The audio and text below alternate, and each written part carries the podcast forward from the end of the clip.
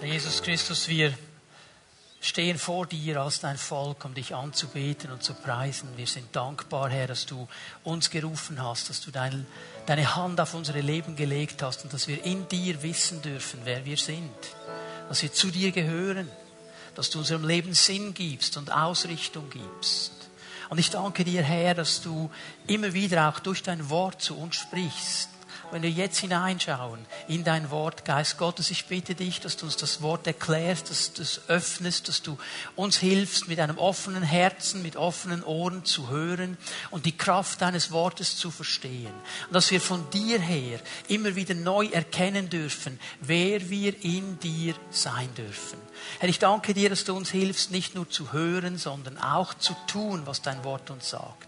Und danke, Herr, dass dein Segen auch ausgeht zu all den Personen, die über Livestream jetzt mit uns verbunden sind, wo immer sie sind, wo immer sie sich gerade befinden. Ich danke dir, dass sie gesegnet sind mit deiner Gegenwart und dass sie im Geist angebunden sind, auch an uns als Gemeinde hier vor Ort, sodass dein Segen ausgeht, wo du ihn hinsendest. In Jesu Namen. Amen. Amen. Bitte nehmt eure Plätze ein. Und dieses letzte Lied, diese Proklamation, äh, die wir gesungen haben, ist ja ein guter Start auch und eine gute Überleitung in diese neue Predigtserie, die wir heute Morgen beginnen wo es darum geht, wer wir sein dürfen in Christus, um unsere Identität. Und ihr seht schon, im Titel drin ist dieses Wort Glauben, kommt da auch wieder vor. Glauben ist ja das große Thema in diesem Jahr. Und wenn wir bis jetzt uns einfach mal so ganz breit mit Glauben beschäftigt haben, mutig glauben, dann möchten wir ganz bewusst eine Ebene tiefer jetzt gehen in diesen nächsten Predigen. Es wird jetzt persönlich werden, es wird mich angehen, wie gehe ich mit diesen Dingen ganz persönlich um. Und so im Vorfeld, im Gebet, in der Vorbereitung wurde mir bewusst, dass dieses Thema, das wir uns jetzt anschauen, uns nahe kommen wird, wenn wir es zulassen. Das ist mit dem Wort Gottes so eine Sache. Das Wort Gottes möchte uns immer nahe kommen. Es möchte uns immer berühren. Aber wir müssen das auch zulassen. Und manchmal fahren wir so alle möglichen Dinge hoch, um das dann irgendwo ein bisschen umzuleiten, abzuleiten, umzulenken. Ich bete dafür, dass wir uns von diesem Thema berühren lassen, dass es nahe kommen darf, dass es uns freisetzen darf, weil es ein Thema ist, das freisetzt, wenn wir es richtig verstehen, dass es uns stärken darf, weil wir anfangen zu verstehen, wer wir sein dürfen in Christus. Und dann noch einmal wird es uns herausfordern. Und das ist gut so. Und der Titel steht hinter mir, was glaubst du eigentlich, wer du bist? Und so eine Sache mit diesem Titel, da kann man jetzt hinten dran ein Ausrufezeichen setzen und dann bekommt es eine ganz andere Bedeutung. Was glaubst du eigentlich, wer du bist? Das ist dann vielleicht der Vater, der zu seinem Teenager-Sohn sagt, hey, was glaubst du eigentlich, wer du bist? Du wirst jetzt schon langsam zum Mann, aber ich bin immer noch der Vater in diesem Haus. Was glaubst du eigentlich, wer du bist? Und das hat dann oft so eine negative Komponente drin, wo einer dem anderen erklären will, wer der Chef im Haus ist. Ich habe bewusst ein Fragezeichen hinterhergesetzt. Was glaubst du eigentlich, wer du bist? Also eine Frage, auch von Gott her formuliert, in unsere Leben hinein. Und so möchte ich eigentlich dieses Thema angehen in diesen Predigten, von dieser positiven Sicht Gottes her, dass wir uns von ihm ganz neu fragen lassen, was glaubst du eigentlich, wer du bist?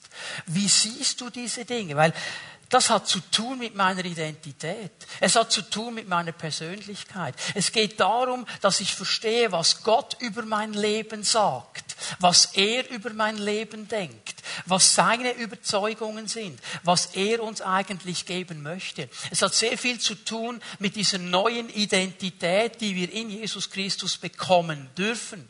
Die Bibel sagt durch den Apostel Paulus, wenn jemand in Christus ist, das heißt, wenn er sein Herz öffnet für Jesus, wenn er Jesus einlädt, der Herr seines Lebens zu sein, dann geschieht etwas. Er wird zu einer neuen Schöpfung.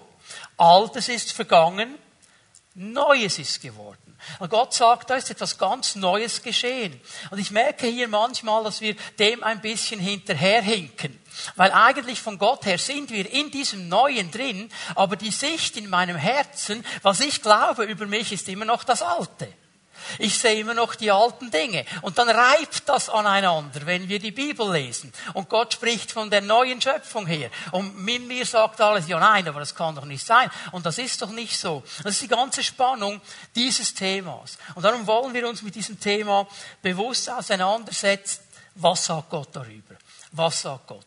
Stell dir mal vor, Flughafen Zürich, haben Sie ein Problem, auf der einen Seite gibt es eine Fluggesellschaft, die hat Streik. Auf der anderen Seite sind ein paar Flugzeuge ausgefallen. Und jetzt kommt es zu Verspätungen. Und der Flughafen ist ja immer vollgefüllt mit Leuten und die müssen jetzt anstehen und müssen da bei diesen Schaltern nachfragen, wann geht mein Flug und wie geht das jetzt genau und ich habe das verpasst. Und jetzt siehst du da so eine ganze Reihe von Menschen und mittendrin in dieser Reihe von Menschen, die da ansteht und wartet, bis sie drankommt, steht ein Mann. Und wenn du ihn nur schon mal anschaust, so von außen, dann merkst du, das ist irgendwo ähm, ein gehobener Mann, Businessman, Anzug, schön geschnitten, alles klar mit Krawatte, schönes Köfferchen auf der Seite und er wird langsam aber sicher nervös. So mit seiner ganzen Attitude zeigt er, hey, ich bin hier jemand und was ist eigentlich los? Und du merkst innerlich braut sich etwas zusammen. Er denkt, hey, ich habe ein First-Class-Ticket und ich muss hier anstehen und irgendwann knallen ihm die Sicherungen durch. Und er geht aus der Reihe raus, rennt nach vorne und fängt an, auf diese Frau, die da einfach vorne sitzt und versucht, das Zeug zu managen, zu schreien und sagt, hey, ich muss unbedingt nach Berlin. Ich habe ein völlig wichtiges Meeting und ich muss meinen Flug haben und jetzt machen Sie mal etwas. Wissen Sie überhaupt, wer ich bin? Diese Frau schaut ihn seelenruhig an, holt das Mikrofon und macht folgende Durchsage. Eine Psychiaterin oder ein Psychiater bitte zu Schalter 5. Wir haben hier einen Mann, der nicht weiß, wer er ist. Und diese Geschichte zeigt uns ein bisschen etwas über diese ganze Spannung des Themas. Die Frage nach der Identität, nach dem, wer bin ich eigentlich? Was ist mein Auftrag? Um was geht es hier eigentlich? Warum bin ich auf diesem Planeten? ist eine ganz wichtige Frage. Und wenn ich ein bisschen hineinschaue in unsere Gesellschaft, dann merke ich, an dieser Frage können Menschen krank werden. Wenn sie das nicht sauber einordnen können, dann können Menschen krank werden, weil wir allen möglichen Ansprüchen ausgesetzt sind. Ansprüche von außen, Ansprüche von innen. Da gibt es Familien, wo der Vater schon so gerne ein Fußballprofi geworden wäre und es hat nie geklappt und jetzt kommt der Sohn auf die Welt. Und bevor der richtig laufen kann, bekommt er schon die Noppenfußballschuhe. Und der Ball bekommt er auch schon. Und da wird gepusht und gedrückt und gemacht, weil dieser Sohn, der soll jetzt diesen Platz einnehmen, den der Vater nie einnehmen konnte. Und auf diesen Sohn wird ein Druck gelegt. Vielleicht ist das überhaupt nicht seine Identität. Vielleicht ist es überhaupt nicht seine Begabung. Aber von außen kommt dieser Anspruch. Freunde von mir, die in diesem Business ein bisschen zu Hause sind, die haben mir gesagt, das Allerschlimmste in Jurior Junioren, in, in den Juniorenmannschaften sind die Eltern. Die auf den Trainer losgehen, weil der Trainer sagt, hey, es reicht einfach nicht.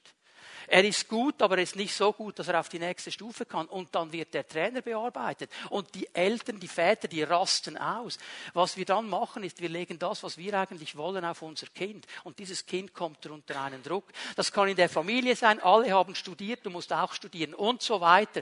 Ansprüche, die auf uns kommen und wir dauernd drin sind. Ja, wer bin ich eigentlich? Wem muss ich jetzt eigentlich hier gefallen? Und dann kommen natürlich all die Ansprüche von außen wie wir uns anzuziehen haben, wie wir auszusehen haben, was wir zu sagen haben, was wir zu essen haben, wie wir zu reisen haben. All diese Ansprüche kommen auf uns zu. Und Menschen sind in diesem Strudel drin und wissen dann nicht mehr, wer sie sind und wie sie sich jetzt benehmen sollen und was eigentlich hier genau abgeht. Und darüber werden wir sprechen in den nächsten Wochen. Identität. Was heißt das eigentlich ganz genau? Ich gebe euch mal ein paar Definitionen. Es gibt ja verschiedenste Definitionen. Identität ist mal das, was jemand ist. Also nicht was er ist, sondern was er ist, was ihn ausmacht als Person. Wenn du eine Idee dir anschaust, dann wird da eigentlich gesagt, wer das ist, was das für eine Person ist. Und es ist interessant, wenn das Foto nicht ganz uralt ist, sollte man da ja noch erkennen, wer es ist. Also das ist dann identisch, okay? Du bist die Person auf deiner Identitätskarte. Identität bedeutet aber auch, ich habe es mal so genannt, die Qualität deiner Person, also was sie ausmacht, seine Persönlichkeit. Wenn du ein Foto siehst von jemandem, dann kannst du vielleicht sagen, das ist mir sympathisch oder weniger sympathisch. Vielleicht lächelt er auf dem Foto, vielleicht lächelt er nicht. Und du kannst rein vom Bild mal versuchen, etwas zu konstruieren. Aber echt herausfinden, wer die Person ist, wirst du erst dann, wenn du mit ihr Zeit verbringst, wenn du mit ihr redest, wenn du siehst, was drin ist, was die Qualität dieser Person ist, dann wirst du etwas herausfinden über ihre Identität. Und dann ist Identität aber auch eine Unterscheidung gegenüber anderen. Wenn ihr jetzt mal den Benny und mich nehmt, wir sind beides Männer. Wir sind beide glücklich verheiratet. Wir haben beide Kinder. Wir sind beide ordinierte Pastoren der SPM. Wir dienen beide mit Herzen und Liebe dem Herrn. Aber wir sind völlig verschiedene Menschen. Er hat eine ganz andere Identität als ich. Er ist ein Original, ich bin ein Original. Also Identität bedeutet auch die Originalität.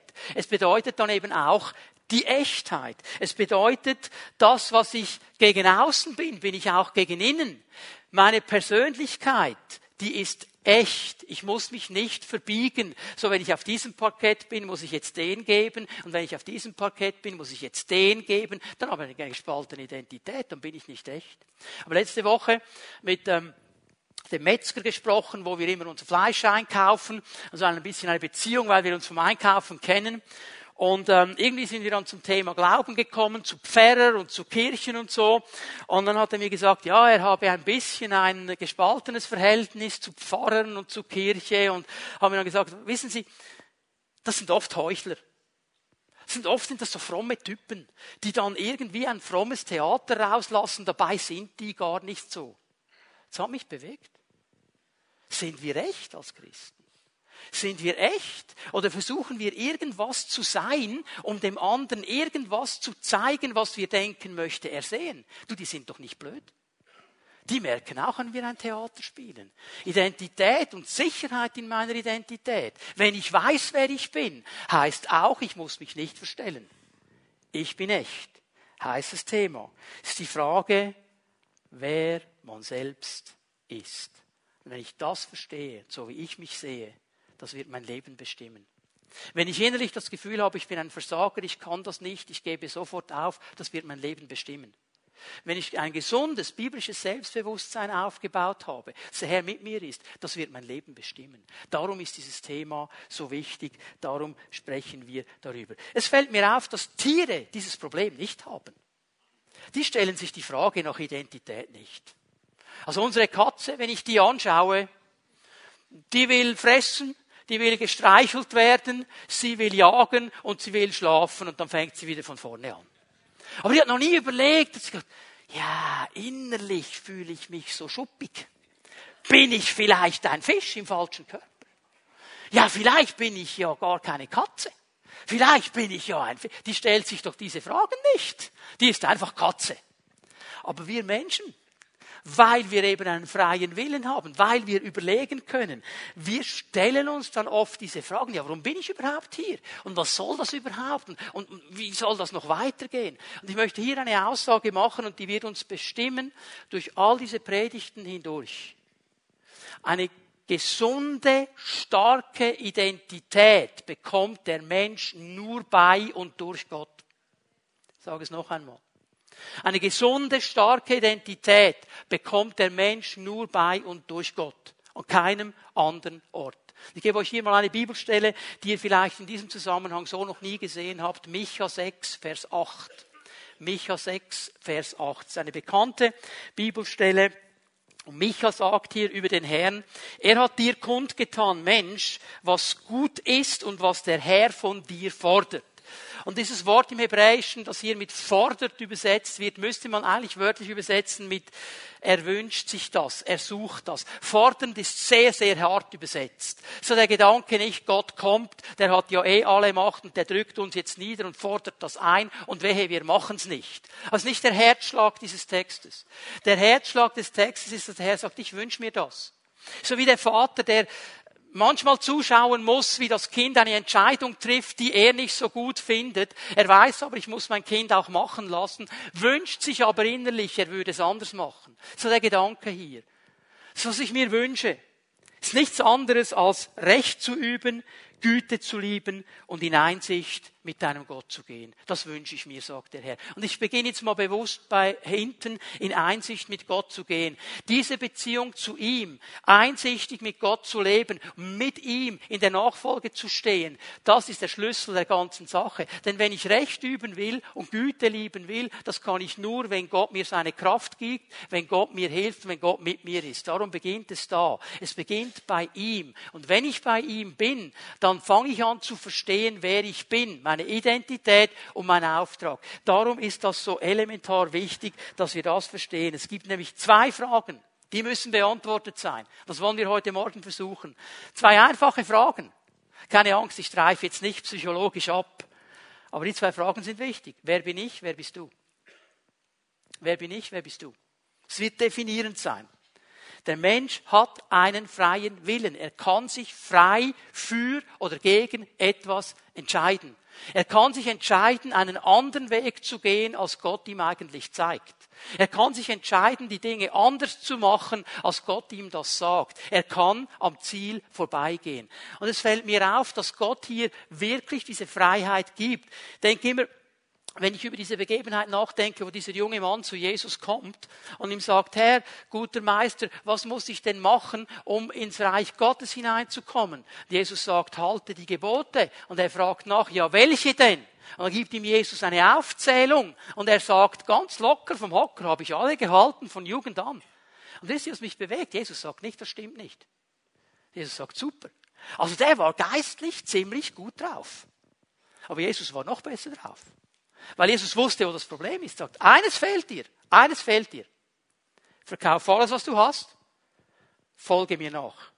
Darf ich schnell, ganz schnell, Klammer, bevor du jetzt das Gefühl hast, du müsstest Armutsgelübde ablegen. Jesus hat das genau zu einer Person gesagt im Neuen Testament, okay? Warum? Weil das sein Problem war. Und der junge Mann dreht sich um und geht weg.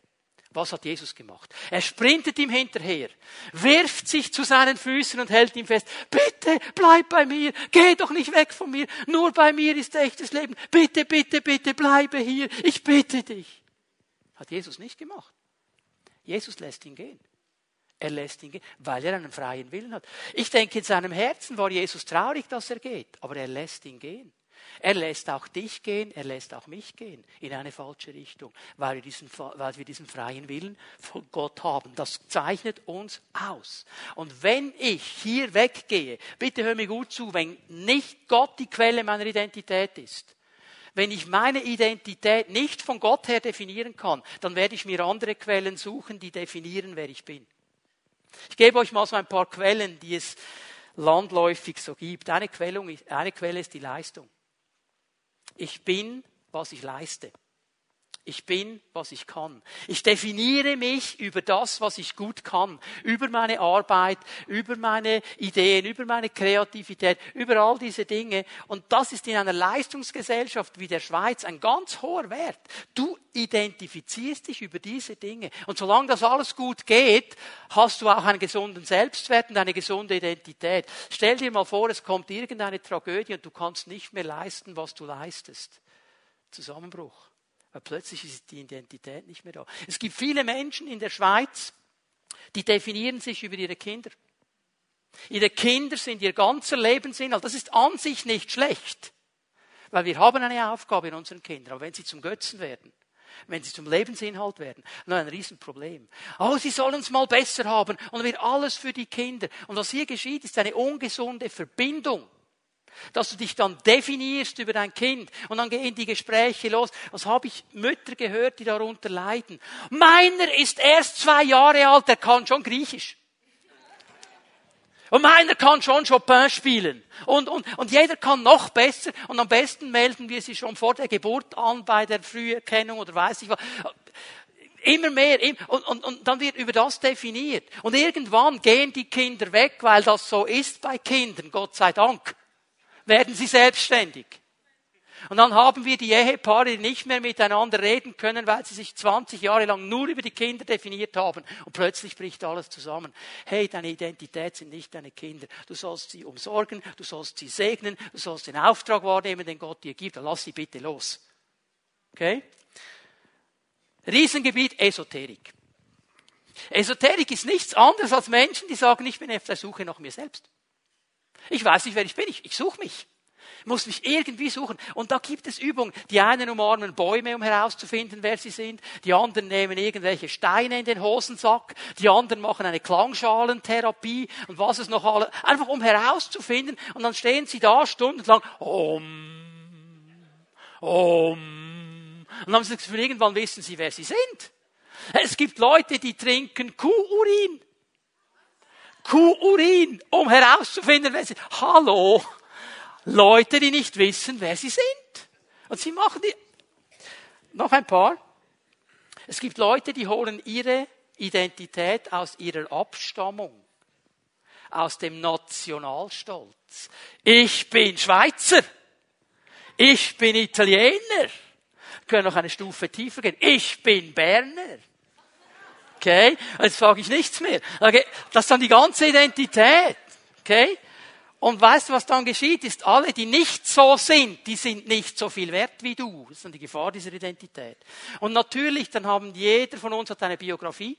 Jeder hat eine Familie, jeder hat eine Geschichte. All diese Dinge, die stiften auch Identität in einem gewissen Maß. Manchmal gut, manchmal weniger gut.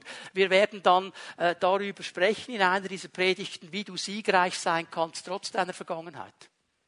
Weil der Herr weiß nämlich, wie das geht. Er hat eine gute Identität. So, diese große Frage, wer bin ich? Was ist meine Identität? Die kommt nur in und durch Gott zur Ruhe. Und ich möchte mit euch heute Morgen noch einmal in das Leben eines Mannes hineinschauen, den wir vor drei Wochen schon mal gesehen haben. Mose ist sein Name. Weil bei ihm in seiner Berufung ist das wunderbar sichtbar, wie er da um diese Identität auch kämpfen muss. Und Mose war ein Mann, der hat gelernt, in der Identität zu leben, die Gott für ihn hatte. Er hat das gelernt. Also bitte hör mir gut zu, der kam nicht so auf die Welt der musste das lernen. Auch Mose musste das lernen. Und auch bei uns ist es ein Prozess, immer mehr hineinzukommen in diese Identität, die Gott über meinem Leben hat. Wir lesen das mal an, 2. Mose, drittes Kapitel, Vers 1. Mose weidete die Schafe seines Schwiegervaters Jitro, des Priesters von Midian, und er trieb die Schafe über die Wüste hinaus und kam an den Gottesberg, den Horeb. Also ich habe vor drei Wochen gesagt, Mose war der Mann, der dreimal gelebt hatte. Er hatte also diese drei, drei Abschnitte auf 40 Jahre. Die ersten 40 Jahre hat er in seiner natürlichen Kraft gelebt, in seinem Leib, sage ich jetzt mal. Die zweiten 40 Jahre Schafologie in der Wüste, da ging es um seine Seele, da wurde in seiner Seele das Zeugs wieder zurechtgerückt, dass er dann bereit wurde für die letzten 40 Jahre die Jahre des Geistes, wo er dann wirklich gedient hat in dem, was Gott über seinem Leben ausgesprochen hat. Das ist dieser Mose. Und hier sind wir hineingenommen in diesen zweiten Abschnitt, in diese 40 Jahre in der Wüste, die jetzt langsam zum Abschluss kommen. Und hier ist mir wichtig, dass Mose von Anfang an diese Berufung Gottes irgendwie gespürt hat. Darum kam er als junger Mann überhaupt auf die Idee, zu den Israeliten zu gehen. Da hat er irgendwo gemerkt, ich habe einen Auftrag mit diesem Volk. Ich muss denen irgendwie helfen, dass die da rauskommen, dass die in die Freiheit kommen. Und er wollte eigentlich nichts anderes, als die Berufung, die Gott auf sein Leben gelegt hat, in eigener Kraft erfüllen. Das ist, was er wollte. Er hat gespürt, da ist etwas. Und viele von uns merken irgendetwas, die können das manchmal auch gar nicht definieren. Ich bin letzthin auf ein altes Schulheft gestoßen. Jetzt in der fünften, sechsten Klasse war das schon bei uns dann ein Thema, dass die Lehrerin dann gefragt hat, ja, was möchtet ihr denn mal werden, wenn ihr groß seid? Ihr kennt die Frage nicht. Da musste man dann aufschreiben, was möchten wir denn werden? Und ich weiß auch nicht warum, aber ich habe darauf geschrieben, Pfarrer. Also, meine Eltern sind nicht gläubig, ich war nicht an gläubigen Eltern. Ich Pfarrer wäre noch eine coole Sache. Irgendwie habe ich anscheinend etwas gespürt, das der Herr dann viele Jahre später eingelöst hat. Es geht ja vielen von uns so. Und das hat Mose auch gespürt. Und dann versucht er das aus eigener Kraft und er setzt die Sache in den Sand. Es geht nicht, weil er zu schnell war. Und jetzt nimmt Gott ihn einfach mal für 40 Jahre von der Bühne. Nimmt ihn einfach mal weg nimmt ihn in die Wüste, lässt den guten Mann mal 40 Jahre Schafe hüten. Und hier möchte ich äh, ein paar Dinge noch sagen, die mir wichtig geworden sind. Die haben mich angefangen zu bewegen, auch im Gebet für diesen Gottesdienst. Es gibt Menschen, die hier drin sitzen. Bei dir ist es ähnlich wie Mose. Die Zeitspanne ist vielleicht nicht 40 Jahre, aber Gott hat eine Berufung auf dein Leben gelegt. Und du hast versucht, nach bestem Wissen und Gewissen das zu machen. Du wolltest von ganzem Herzen und du hast so viel aus deiner eigenen Kraft gemacht und du hast die Sache in den Sand gesetzt. Da sind Dinge schiefgelaufen. Da waren vielleicht Umstände. Da war es nicht so, wie du dir das vorgestellt hast. Da war einfach irgendwo wie eine Blockade drin und jetzt sitzt du da und bist resigniert. Dieses innere Denken, ja, wahrscheinlich habe ich das falsch gehört und wahrscheinlich kann Gott mich einfach nicht brauchen. Alle anderen kann er brauchen in seinem Reich. Ich habe es in den Sand gesetzt. Ich bin ein Versager. Und jetzt hast du innerlich wie resigniert. Sagst, okay, ich bin Christ, ich gehe in den Gottesdienst, ich gehe auch noch in die Pfimi at Home, wenn die das wollen, aber that's it. Mich kann man nicht brauchen. Ich sitze das einfach aus, bis der Herr mich dann abholt. Ich möchte dir etwas sagen. Gottes Berufungen reuen ihn nicht. Sie reuen ihn nicht. Er weiß, wen er beruft. Er wusste, dass Mose die Sache in den Sand setzt, hat ihn trotzdem berufen. Gott weiß alles. Gott wusste, dass du und ich Fehler machen in unserer Berufung. Und er hat uns trotzdem berufen. Und ich möchte dich ermutigen heute Morgen, komm aus dieser Resignation raus und nimm die Berufung wieder auf. Komm zu deinem Herrn und sag, okay Herr, beim ersten Anlauf, ich habe es in den Sand gesetzt. Aber Herr, ich will diese Berufung wieder ergreifen. Ich will sie nehmen, weil sie ist von dir über mein Leben ausgesprochen. Mose hat erlebt, dass Gott ein Gott der zweiten Chance ist. Und der dritten und der vierten und der fünften, wenn unsere Herzen stimmen. Und ich sage dir heute Morgen, Gott hat dir eine zweite Chance, eine dritte Chance, eine vierte Chance. Aber was er nicht möchte, ist, dass du resigniert auf deinem Sitz sitzt und einfach sagst, mich kann man nicht brauchen im Reich Gottes. Das ist eine Lüge des Feindes. Das ist nicht das, was Gott sagt über deinem Leben. Nimm diese zweite zweite Chance. Jona hat sie auch bekommen. Meine Gott hätte den verdauen lassen können in dem Fisch drin. Er hat ihn rausspucken lassen. Er hat es dann verstanden. hat den Auftrag genommen. Gott hat über dein Leben etwas ausgesprochen. Bitte resigniere nicht, sondern nimm das wieder neu auf. Und da gibt es noch andere, die haben eine Berufung von Gott. Und jetzt sitzen sie da mit einer riesen Angst um den Moment nicht zu verpassen. Ja, jetzt irgendwann, irgendwann, badum! Und dann bin ich freigesetzt. Wie Reinhard Bonke vor 10.000 Leuten. Boah, Gott hat mich eine Berufung gegeben. Wo begegnet Gott dem Mose? Bei der Arbeit. Beim Schafehüten. Beim Schaf. Gott weiß, wo du arbeitest. Gott weiß, wo du wohnst. Und Gott hat das Timing. Und es gibt Leute, die setzen sich dann einfach hin. Und ich höre das seit 20 Jahren über gewissen dem Gott hat mich berufen. Und 20 Jahre später sitzt er immer noch und sagt, Gott hat mich berufen. Fang an etwas zu tun. Gott weiß, wo du bist. Gott weiß, wo du wohnst. Gott weiß, wo du arbeitest. Und er kann nur die Leute brauchen, die sich bewegen. Alle anderen kann er nicht brauchen. Amen. So. Gott weiß, wie er zu dir reden muss. Wir werden das dann gleich sehen bei unserem lieben Mose. Lesen wir mal ein bisschen weiter hier möchte euch zeigen in einem ersten Punkt, Gott ist die Quelle unserer Identität. Das kommt von ihm her. Äh, Vers 2, 2. Mose 3. Da erschien ihm der Bote des Herrn in einer Feuerflamme mitten aus dem Dornbusch. Ganz schnell hier ähm, der Bote des Herrn oder der Engel des Herrn. Das im Alten Testament so steht, der Engel des Herrn ist oft Jesus Christus schon im Alten Testament aktiv. Also hier war Jesus auch dabei bei dieser ganzen Berufungsgeschichte und er sah hin der Mose, und er siehe, der Dornbusch stand in Flammen, aber der Dornbusch wurde nicht verzehrt. Da dachte Mose, ich will hingehen und dieses große, diese große Erscheinung ansehen. Warum verbrennt der Dornbusch nicht? Was hat Mose jetzt beschäftigt? Mose sieht dieses Feuer, er sieht diesen Dornbusch und er weiß, wenn etwas brennt, dann verbrennt es. Dieser Dornbusch verbrennt einfach nicht. Was ist das für ein spezielles Feuer? Das zieht ihn jetzt eigentlich an. Das bringt jetzt die Aufmerksamkeit zu diesem Mose, dass der da hingeht.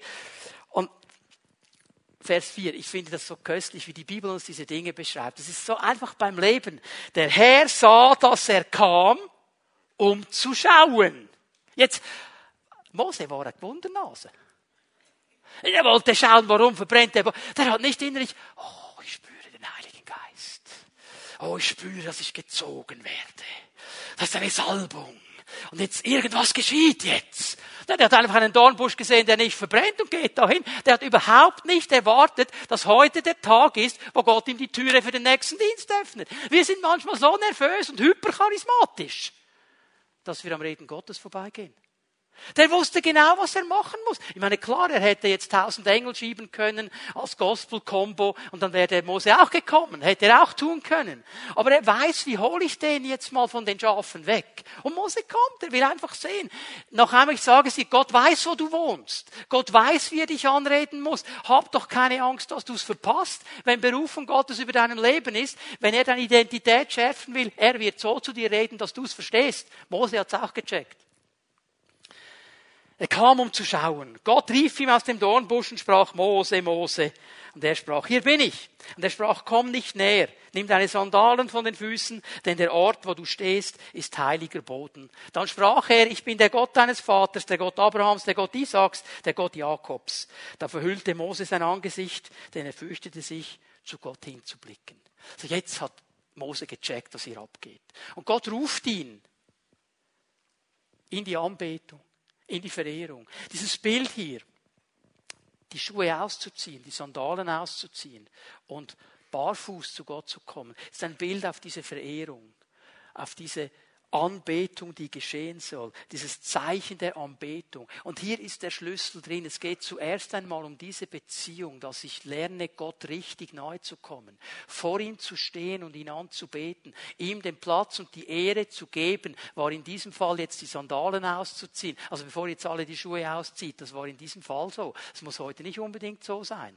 Wir können daraus auch ein frommes Muster machen. Aber ich gehe vor Gott und ich frage mich in meinem Herzen immer, Herr, wie komme ich richtig zu dir? Wie komme ich mit dem richtigen Motiv? Wie gebe ich dir den Platz, den du hast und nehme den ein, den ich habe? Das hat schon zu tun mit Identität. Dann habe ich schon etwas verstanden. Darum geht es hier. Und dann, als er vor Gott steht, redet Gott weiter. Ich habe das Elend meines Volkes in Ägypten gesehen und ich habe ihr Schreien über ihre Antreiber gehört. Ich kenne seine Schmerzen. So bin ich herabgestiegen, um es aus der Hand Ägyptens zu retten und aus jenem Land hinauszuführen in ein schönes und weites Land, in ein Land, wo Milch und Honig fließen. Und in diesen wenigen Versen drin sehen wir einfach mal das ganz grundsätzliche Anliegen, das Gott hat. Es ist ein dreiteiliges. Es hat schon sehr viel zu tun mit Identität. Es hat sehr viel zu tun mit Identität, die wir als Volk Gottes haben auf dieser Welt. Und es beginnt bei mir, so wie es bei Mose begonnen hat, mit einer persönlichen Beziehung. Er ruft ihn zuerst in die Anbetung und er ruft ihn in eine richtige Art und Weise und in eine richtige Haltung. Und das ist der Schlüsselpunkt meines Lebens, dass wir lernen, dass ich lerne, vor Gott zu sein, als sein Kind als sein Diener, ihn anzubeten, ihm immer die Ehre zu geben, ihm den Platz zu geben, der ihm gebührt. Das ist der Schlüssel, da fängt alles an. Und erst dann, in einer zweiten Ebene, sieht Gott eben auch das ganze Volk. Das hat er nicht vergessen. Es ist das erwählte Volk. Und wir denken dann vielleicht, wieso hat er die so lange in Ägypten gelassen? Der hätte sie ja viel früher nehmen können. Das ist Gottes Sache. Wir müssen uns nicht den Kopf zerbrechen über Dinge, die Gott nur etwas angehen. Er hat ein Timing, aber er hat dieses Volk nie vergessen. Er hat Ja gesagt zu diesem Volk, er hat es erwählt. Er macht das für Mose noch einmal klar. Ich bin der Gott Abrahams, Isaaks und Jakobs. Ich habe Abraham erwählt, ich habe Isaak erwählt, ich habe Jakob erwählt, ich habe das ganze Volk erwählt. Und das habe ich nicht vergessen. Auch hier wieder, Gott ändert das nicht. Der hätte ja sagen können, boah, die haben sich so daneben benommen, ich hole mir jetzt ein anderes Volk, ich mache das anders. Gott hat sie erwählt. Und Gott hält fest an seiner Berufung und an seiner Erwählung. Und er hat immer ein Anliegen. Er will das Volk herausführen in die Freiheit. Aus der Gefangenschaft in eine Freiheit hinein. Über uns hat Gott diese Dinge auch ausgesprochen. Wir sind sein erwähltes Volk. Er nennt die Gemeinde seine Braut. Er hat sie erwählt. In der Regel ist es ja die Braut, die du dann heiratest, die hast du dir erwählt. Genau das sagt Gott über uns. Und er will uns in die Freiheit hinausführen. Und der Schlüssel ist, neu bei ihm zu bleiben. Und das wird sichtbar werden. Das ist hier so ein bisschen versteckt in diesem Text drin. Weil dieses Land, das er ihnen geben wollte, das hat ja Gott nicht erst frisch geschaffen. Da waren ja Leute drin. Das war ja besetzt. Und diese Leute, die mussten da raus. Und diese Leute, wenn ihr die Geschichte mal genau lest, die haben dann gemerkt, boah, mit denen ist Gott und Gott ist allmächtig und Gott, mit dem legen wir uns nicht an. Mit anderen Worten, das erwählte Volk Gottes, das in die Freiheit geführt wird, weil es gelernt hat, in der Anbetung zu stehen, wird ein Zeugnis für die Welt. Ein Zeugnis für Gott. Und das ist unser Auftrag. Und hier hat Mose eine elementar wichtige Rolle. Und jetzt kommt die große Frage, wie reagiert er jetzt darauf? Jetzt hat Gott ihm das gesagt und Gott ruft ihn und Gott ist in diesem Dornbusch. Wie reagiert er jetzt? Und jetzt ist ganz interessant, dass er drei Fragen stellt. Diese drei Fragen, die er stellt, die haben eben damit zu tun, was glaube ich eigentlich, wer ich bin. Und die erste Frage, die er stellt, so bezeichnend. Wer bin ich? Wer bin ich? Er sagt, Mose sagt zu Gott, wer bin ich, dass ich zum Pharao gehe und die Israeliten aus Ägypten herausführen könnte? Wer bin ich? Jetzt merken wir schon mal, da ist etwas geschehen in diesem Mann, der dann vor 40 Jahren noch selber versucht hat, alles zu mischen. Und jetzt kann er es nicht mehr. Er weiß, ich kann das nicht. Und er sagt, Herr, wer bin ich denn? Ich kann gar nichts. Was ist die? Ich bin kein Psychiater, ich bin kein, er sagt nicht, boah, ich habe das studiert und das studiert, ich habe Verhandlungsgeschick, ich weiß, wie die Sache läuft, kein Problem, easy Herr, mache ich für dich, ich check mal aus und gehe zum Pharao. Der weiß genau, kann ich nicht. Schaffe ich nicht. Check ich nicht. Wer bin ich eigentlich, Herr? Wer bin ich? Und jetzt würden wir uns doch wünschen, und das ist oft in unseren Bildern so, dass Gott kommt, Mose in den Arm nimmt, über die Schulter tätschelt, den Rücken streichelt und sagt, Mose, du bist mein geliebtes Kind. Du bist ein starker Kämpfer Gottes. Du bist gesalbt. Du bist ausgerüstet. Du bist berufen. Du hast Begabungen. Du bist der Mann mit der Kraft Gottes. Du bist es. Go, go, go. Pep Talk. Kennt ihr? So im Sport, oder? Der Pep Talk, wenn der Trainer dann die Mannschaft noch einstellt vor dem Match und sagt, ihr seid die Besten, ihr seid die Größten, ihr werdet gewinnen. Hu, hu, hu, hu. So sehen wir Gott manchmal. Und manchmal macht er das auch, okay? Aber oft macht er es nicht. Was gibt er ihm für eine Antwort? Da sprach der Herr, ich werde mit dir sein. Es ist nicht die Antwort, die er wollte. Ich werde mit dir sein. Mose, kein Problem. Ja, wer bin ich? Ich werde mit dir sein. Unsere Identität kommt aus der Gegenwart Gottes. Und Gott sagt ihm, Mose, ich werde mitkommen. Ich werde dich nicht alleine lassen. Du wirst nicht alleine gehen müssen. Du bist mit mir zusammen. Und dann kommt diese interessante Aussage, in Vers 13. Das ist dann schon die zweite Frage. Ja, aber Herr, wer bist du denn? Wer bist du denn? Ich muss ja wissen, wer du bist, wenn du mit mir kommen willst.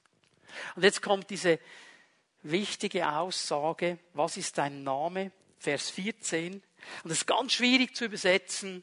Du sollst zu den Israeliten sagen, ich werde sein hat mich zu euch gesandt.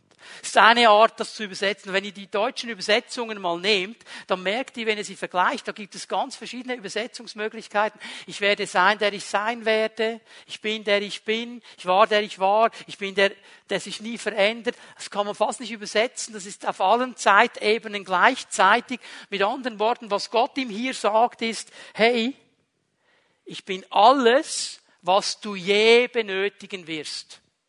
Ich bin alles. Mose, ich komme mit dir und ich bin alles, was du jemals benötigen wirst. Ich bin der allmächtige Gott. Ich bin dein Erlöser. Ich bin dein Befreier, ich bin dein Heiler, ich bin dein Versorger, ich bin dein Hirte, ich bin dein Führer, ich bin dein Schutz, ich bin alles, was du irgendwo, irgendwann gebrauchen könntest. Mose, daraus kommt deine Identität. Weil ich mit dir bin. Wenn du verstehst, wer ich bin, der allmächtige Gott, der alles kann, dann verstehst du, wer du bist. Mein Berufener und dass ich mit dir komme. Und Leute, haben wir nicht im Neuen Testament genau dieselbe Verheißung? Matthäus 28, letzter Vers. Und ich bin bei euch alle Tage bis ans Ende des Jahres 2019. Bis ans Ende der Zeit. Gott ist mit uns. Wo ich hingehe, da kommt Gott mit, seine Gegenwart ist da. Der Psalmist sagt im Psalm 139, ja, wenn ich in diese Richtung renne, ganz ans Ende der Welt, er ist da. Wenn ich dahin renne auf die andere Seite, er ist da. Wenn ich ganz nach oben gehe, er ist da. Wenn ich ganz nach unten gehe, er ist da. Gott ist überall, er ist da. Wenn ich irgendwo hingehe, er ist da. Mose, wer bist du? Definiert sich aus deinem Bewusstsein, dass ich mit dir bin und ich der allmächtige Gott bin. Und wenn ich schon wandere im finsteren Todestal, ich fürchte mich nicht. Warum? Du bist bei mir. Er sagt nicht, ich checke mal aus, gehe selber da durch, ich warte auf der anderen Seite. Er kommt mit. Haben wir das verstanden? Das definiert, wer wir sein dürfen in ihm. Er ist mit uns. Er ist der allmächtige Gott und er hat die Dinge im Griff. Und das macht mich ruhig. Und das bringt mich innerlich immer wieder in eine Position, dass ich die Dinge loslassen kann, weil er ist Gott. Er ist Gott. Und er weiß, wann was dran ist. Meine Aufgabe ist einfach, an ihm dran zu bleiben. Bei ihm zu bleiben und neu zu sein. Und jetzt kommt noch eine Frage, die Mose stellt, und die ist so interessant auch für uns. Jetzt fragt er nämlich ja, wie, wie wird meine Umgebung reagieren? Wie werden die anderen reagieren? Okay, ich weiß jetzt, wer ich bin, ich weiß, wer du bist. Wie reagieren die anderen? 2. Mose 4, Vers 1. Siehe, sie werden mir nicht glauben und auf meine Stimme nicht hören, sondern sagen, der Herr ist dir nicht erschienen.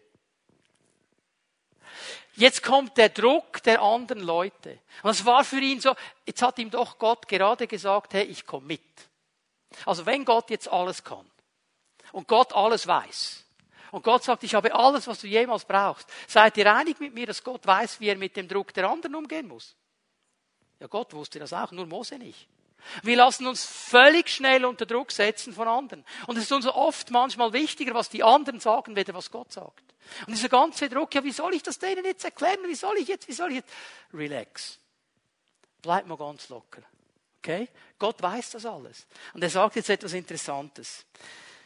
Der Herr sprach zu ihm, was hast du da in deiner Hand? Ein Stab. Ein Stab. Ich habe meinen Hirtenstab dabei. Und er sprach, wirf ihn auf die Erde. Da warf er ihn auf die Erde. Und jetzt denkst du, okay, was ist jetzt das für eine Geschichte, oder? Stab auf die Erde ist ja keine große Geschichte. Wir müssen verstehen, dass der Stab in der Bibel ein ganz wichtiges Symbol ist. Sehr viele Bedeutungen. Äh, er ist der Schutz, er ist Hilfe, er ist Rettung, ist ein Zeichen von Autorität. Der Wanderer hatte den Stab dabei für unwegsames Gelände. Und für den Hirten war es das absolut wichtigste Arbeitswerkzeug der Stab, der Stock, der Hirtenstock war das wichtigste Arbeitswerkzeug des Hirten. Denn mit diesem Stock konnte er die Herde verteidigen. Wenn irgendein wildes Vieh angriff, dann haben sie den Stock genommen, bom, den fertig gemacht. Das war sein Schutz. Und jetzt sagt ihm der Herr, wirf das mal hin. Jetzt bitte, hör mir gut zu. Du und ich, wir haben auch Stäbe, an denen wir festhalten. Wir haben auch Dinge, über die wir uns identifizieren. Der Stab war die Identifikation, das ist ein Hirte. Wir haben auch Dinge, die wir festhalten, über die wir uns identifizieren. Wo wir eigentlich im letzten unsere Identität herholen unsere Bestätigung herholen. Und Gott wusste eines, wenn der Mose nicht lernt, das jetzt loszulassen, kann ich mit ihm nicht weitergehen. Und jetzt geschieht etwas Hochinteressantes. Er wirft es zu Füßen Gottes. Und er wurde zu einer Schlange. und Mose floh vor ihr. Für Mose war es ein Arbeitswerkzeug. Absolut wichtig, absolut elementar. Teil seiner Identität. In der Sicht Gottes war er seine Schlange. Und Mose flieht, weil er Angst hat, weil er sich nicht mit Schlangen anlegen will. Könnte es sein, dass das, was für dich so wichtig ist, deine Identität, dein Stab, wo du dir die Anerkennung herholst, wo du dir die Dinge holst, in den Augen Gottes eine Schlange ist. Wo Gott eigentlich sagt, du hast das Gefühl, das ist so cool und es ist so wichtig und so gut. Aber ich sage dir, eigentlich schadet es dir. Warum schadet es dir? Weil du holst dir die Identität und die Anerkennung nicht bei mir, sondern aus etwas anderem. Ich habe mich gefragt, wo ist dein Stab? Wo ist mein Stab? Wo stützen wir uns ab? Wo holen wir Identität? Wo holen wir Anerkennung? Ist es bei Gott oder haben wir irgendwas nebendran noch? Die, die jetzt gelacht haben, ja, Stab niederwerfen, kein Problem. Kannst du mal ein bisschen modern machen? Was würdest du sagen, wenn der Herr sagt, rühr, schmeiß dein Handy zu meinen Füßen? Okay? Weißt du, was jetzt aber geschieht? Mose sagt, jetzt kannst du ihn wieder nehmen, nach einer Zeit. Greif ihn von hinten, nimm ihn. Jetzt möchte ich, dass wir eines verstehen. Von diesem Moment an war es nie mehr der Stab Mose. Jetzt war es der Stab Gottes. Von jetzt an heißt er immer der Stab Gottes. Okay? Wo holst du, wo hol ich Identität? Wo hol ich, wo holst du Aufmerksamkeit?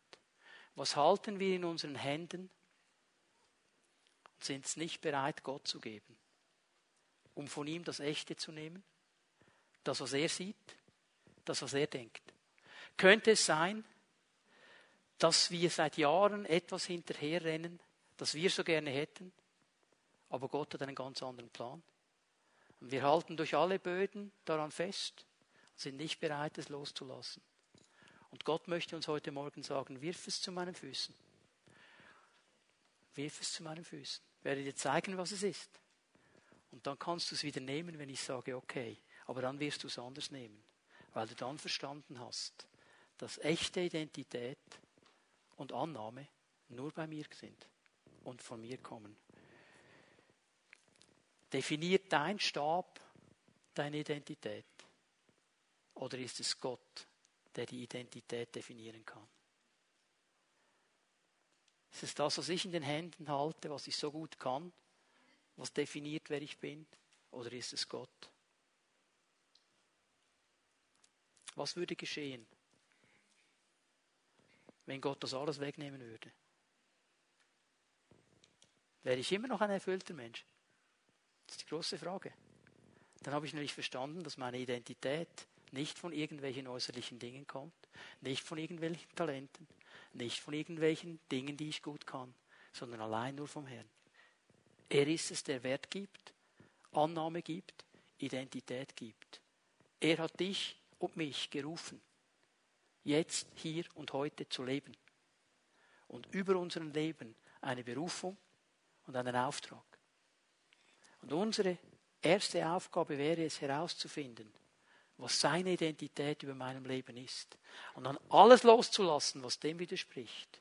Und das zu nehmen, was in diese Richtung geht. Und dann werden wir erfüllte Menschen sein. Und dann werden wir ruhige Menschen sein.